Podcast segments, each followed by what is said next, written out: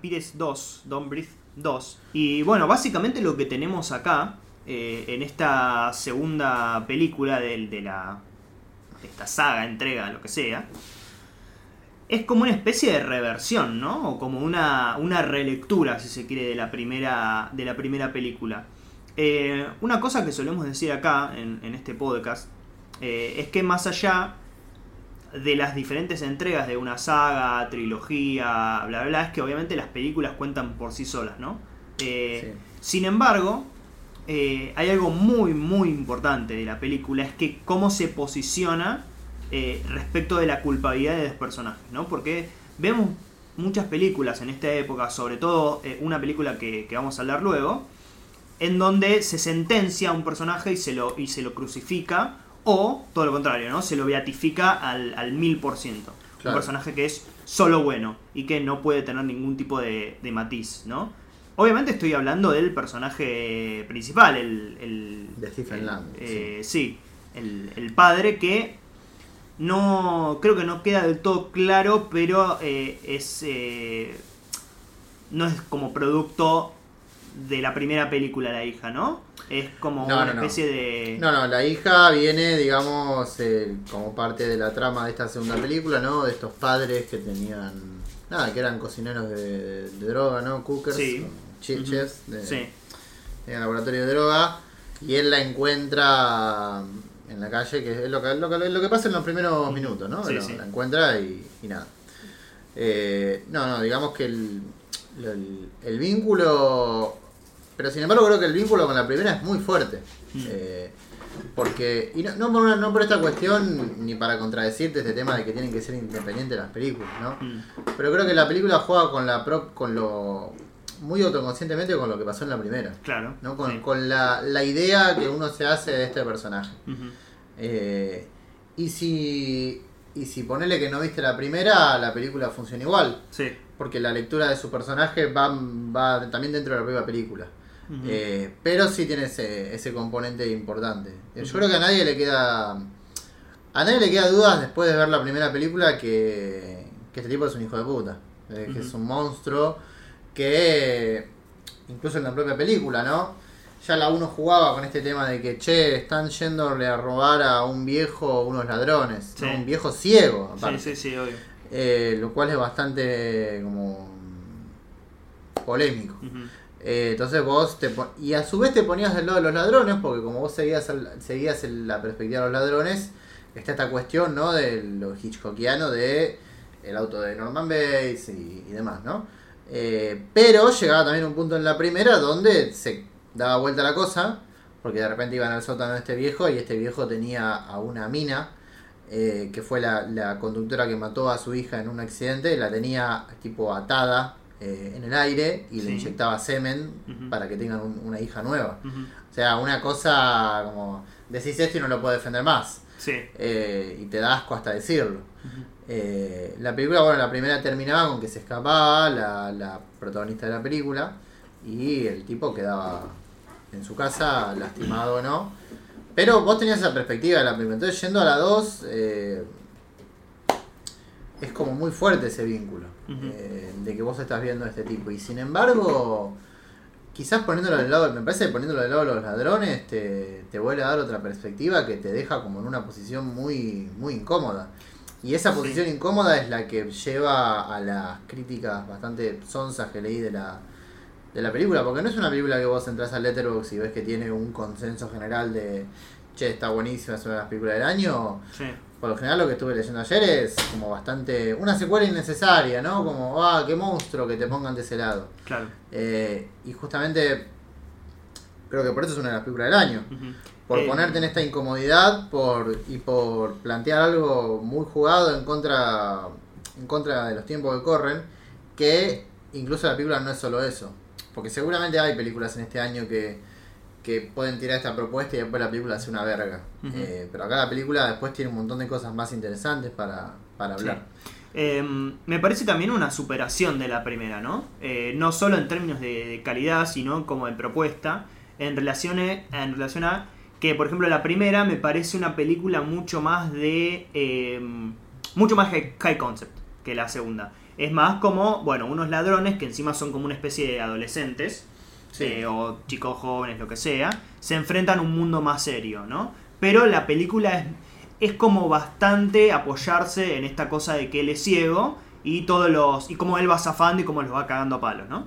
Eh, y esa cuestión de lo familiar, que tanto va a estar presente en Don't Breathe 2, llega un poco de la mitad para el final, ¿no? En, en la primera. Eh, y acá la segunda es como eh, asumir eh, ese rol tan polémico del padre eh, como un buen padre, ¿no? Como un tipo que, que realmente hizo las cosas no tan bien, pero que ama a su, a su hija, ¿no? Y, y creo que eso durante toda la película está muy, muy, muy en cuestión, ¿no? Sobre todo a partir de la mitad para adelante, que es cuando ella es como vuelta a secuestrar por sus padres originales y qué sé yo, que eh, no se acuerdan que al principio se presenta a los padres como unos tipazos, ¿no? Como Sí, alguien que sí. lo- lo- la vienen a rescatar y que le van a dar una buena educación y que eh, lo van a... Y después todo se va como eh, yendo para el otro lado, ¿no? Eh, como se, se van volviendo peores y, uno, y, y- y se nos van transmitiendo bajo información muy, muy precisamente detallada que ellos en realidad, bueno, eh, se están consumidos por la droga y qué sé yo, pero que se va girando como el eje del padre que antes era malo a bueno y de los narcotraficantes o lo que sea, que ahora son malos, ¿no? Cómo Sí. se va girando ese punto. Ellos, digamos, la. Se termina enterando, ¿no? De que la secuestraron para matarla. Sí. Eh, para, bueno, nada, porque la mamá. eh, es para sacarle el corazón, le ¿no? pasa el corazón porque la mamá tiene Sí. una enfermedad del corazón por la droga que en el Sí. incendio le entró, todos los tercios le entraron en ese incendio donde ella originalmente también estuvo, la chiquita, de donde escapó. Eh, le afectó el corazón, tiene una enfermedad del corazón, se estaba por morir. Y obviamente todo ese sistema, ¿no? Como de laboratorio que tiene esta banda, Mm. necesita de la cocinera, que es ella, Sí. para poder eh, sobrevivir. Entonces, bueno, Y es muy bueno cómo trabaja con las discapacidades, ¿no? Porque, por ejemplo, él es ciego, Sí. eh, es no vidente, y es un tipo, por ejemplo, en la- es un tipo malo, ¿no? O es un tipo, es, es el villano, y que después es el héroe, ¿no? Y después tenés a la madre, que está en silla que de es- ruedas, está en claro. silla de ruedas, y es la buena al principio, ¿no? Y después se va girando eso, y hasta que le quieren sacar el corazón, ¿no? Es como, también es como una mirada muy fuerte políticamente en relación a, te quiere sacar todo aquel que pretende ser otra cosa, ¿no? Eh, eso me parece que es la gran virtud de la Y película. también creo, ya para cerrar la idea que planteabas con la 1, ¿no? Creo que ya la propia estructura de la película está diciéndote, bueno, esto es la 1 y un poco más. Porque Sí. ayer la estaba viendo de nuevo. eh, y los primeros. Es una película cortita, ¿eh? dura hora y media. Sí. La, la primera también dura hora y media. El primer acto y medio de la película, tipo los primeros 40, 50 minutos, son de nuevo un asalto a, Sí. a una casa. Ujú. Y decir, ah, bueno, la 1. Eh. Tiene ese componente de la 1. No, no a modo de inflación, eh, porque de nuevo creo que dentro de esta nueva casa hay un montón de cuestiones más que, que no es que dependen solo de la 1 y no es una copia de la 1. Pero que cuando termina eso decís, ¿y ahora qué va a pasar? Claro. ¿No? Y, y toda la segunda mitad de la película se vuelve aún más interesante. Que ya la primera parte era interesante para mí. Eh, y estaba muy bien filmada, ¿no? Y toda la presentación de la casa era perfecta. Pero ya cuando la película abandona ese high concept de una sola locación y pasa a esta otra, a esta otra locación, eh, se vuelve aún más interesante y se despega como también de la, de la 1 un poco. Eh, me parece que ustedes están mencionando un montón de cosas, se están olvidando de lo más importante. Que es que hay unos perracos. Hay un perraco terrible, ¿eh? Sí. Y eso es importante. Eso es una película suma. Suma. Suma. ¿Qué te parece? Eh, no, bueno, eh, agregando un poco lo que decían sobre todo esto de, de este personaje y de, y de cómo esto desafía, digamos, a- a- al espectador. Siempre hay que recordar que eh, el, el- el cine o, o parte del cine viene a, a, jugar a ponernos en lugares en los que en los que usualmente no nos ponemos. Y, esa es parte de su función. Y bueno y estar una hora y media dos horas en, en- en- ese lugar y, y ver cómo eso resuena en uno. Y creo que eso lo hace muy bien Don Britos Eh, y, y- y todo dentro de una película, digamos, que después eh, propone mucho más. No, no es, no es tampoco una película de personaje, ¿no? Es una película eh, que tiene su trama, que tiene su lógica, que tiene su, su, su progresión. Y, mm, y quería que menciones, eh, Manu, esto de eh, las vinculaciones entre el, el plano inicial, el plano final con la, con la original. Ah, Con la sí. primera. Claro, con Claro, la primera, sí. porque en la. En la. El primer plano de la 1 es eh, un cenital que está tomando al. al ciego, sí, eh, caminando por el medio de la calle. Con una mujer, ¿no? Agarrada, me parece. Ah, Sí. sí, sí. Mm. Que eh, uno piensa en un primer lugar que es la mujer. Que es un. No un flash, sino lo contrario Sí, un flash. es un flash forward de eh, lo que va a venir después en la película, ¿no? De cómo llegamos a este punto de que el tipo está. Bueno, no, resulta que la mujer es la que después tiene secuestrada al principio. Pero el primer plano de la película es un cenital ahí caminando en el medio y el último plano de la película es un. casi es. Sí, es un cenital o, o está a media altura de eh, la mujer protagonista de la película y su hija yéndose del aeropuerto hacia, hacia otro estado. Eh, acá, el primer plano de esta película es eh, la chica, eh, es el mismo cenital en la calle, por encima de la calle, con la casa esta prendiéndose fuego, ¿no? El incendio este donde se originan todos los personajes de la película. Está esta chiquita caminando hasta que se desmaya y bueno, hasta que después te enterás que, no en ese plano, sino que después te enterás que ahí la recogió el, el personaje del ciego. Y la película termina con. No exactamente con ese plano, pero sí que cuando ella sale de la fábrica donde está el clima de la película, la cámara se va de nuevo para arriba, en un cenital, y la ves a ella caminando eh, hacia, bueno, hacia otro lugar que después resulta el orfanato.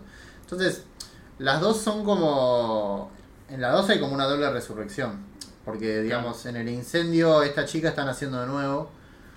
Ni hablar que Stephen Lang le pone Phoenix, ¿no? Con todo lo que eso conlleva. Y después al salir de la fábrica también están haciendo de nuevo. Eh, y de hecho el diálogo final de la película me parece buenísimo. O sea, y eh, esta idea de que ella tiene que... O sea, que ella va a la puerta del orfanato y le dice, los chicos le dicen, ¿y cómo te llamas vos? Y ella mira un poco para abajo, eh, pensativa, si, si tiene que decir el nombre que le puso el ciego, que es Phoenix, o si su nombre real, que es Tara, y mira para cámara y dice Phoenix y hay corte a negro. Es increíble el final. Sí. Eh, Obviamente el Phoenix no, no, pero eso ya lo dije, ¿no? Todo lo que conlleva el Pero- nombre, la resurrección, el fuego, el ave que sale del fuego y de las Mm. cenizas. Eh, es muy interesante, ¿no? Como eso, la, la correspondencia visual, que no solo va de, de la 1, que ya en la 1 estaba muy trabajado este tema del último plano y el, el- y el primero, sino que también se va trasladando a la, a la segunda. Creo que como todo, ¿no? Creo que toda la película se va trasladando a la segunda. De hecho, otra cosa que no hablamos es lo del perro. El perro también es un elemento que Shadow, que se llama el Rottweiler ese, eh, en la 1 Shadow era eh, otro mal. ¿no? Era como vos ibas a la casa a robar al ciego y estaba el ciego y el perro. Y uno estaba diciendo, por favor que muera el perro, por favor que muera el perro, y, y no terminaba de morir nunca. Y acá lo que tiene la 2 es que arranca la película en una escena el perro es un perraco. O sea, ya lo, ya lo ves al perro como en... En realidad primero lo ves como si estuvieses en la 1, persiguiendo a la niña, y ya cuando termina el entrenamiento de, de ella, eh, el perro la, ella acaricia al perro y le ladra y la lame, ¿no? Como Sí. un perraco. Y a los dos minutos muere. No a los dos minutos, sino que a los 10, 15 minutos el perro muere porque lo matan estos, estos ladrones. Sí. Eh, y después la película lo vuelve a hacer con el perro que traen los ladrones Ujú. Perro que en dos minutos parece que es un perro asesino, que no entienden nada más que matar al, al ciego y después pasa a ocupar el lugar de Shadow. Sí. Entonces, todos esos traslados en la película que van de la 1 a la 2 y también dentro de la propia 2 me parecen como increíbles. Eh, y creo que el- todo este juego constante, si hablamos en, en- con The Guilty, ¿no? Todo este tema de, de cómo se va trasladando la ambigüedad, yo creo que esta película incluso lo desarrolla aún mejor. Eh, y es una película. Por eso digo, lo puse en Twitter el otro día, ¿no? No sé si es la mejor. ¿Qué sé yo? Yo creo que Drive My Car es mejor que Dumbledore 2. Yo creo que West Side Story es mejor que Dumbledore 2.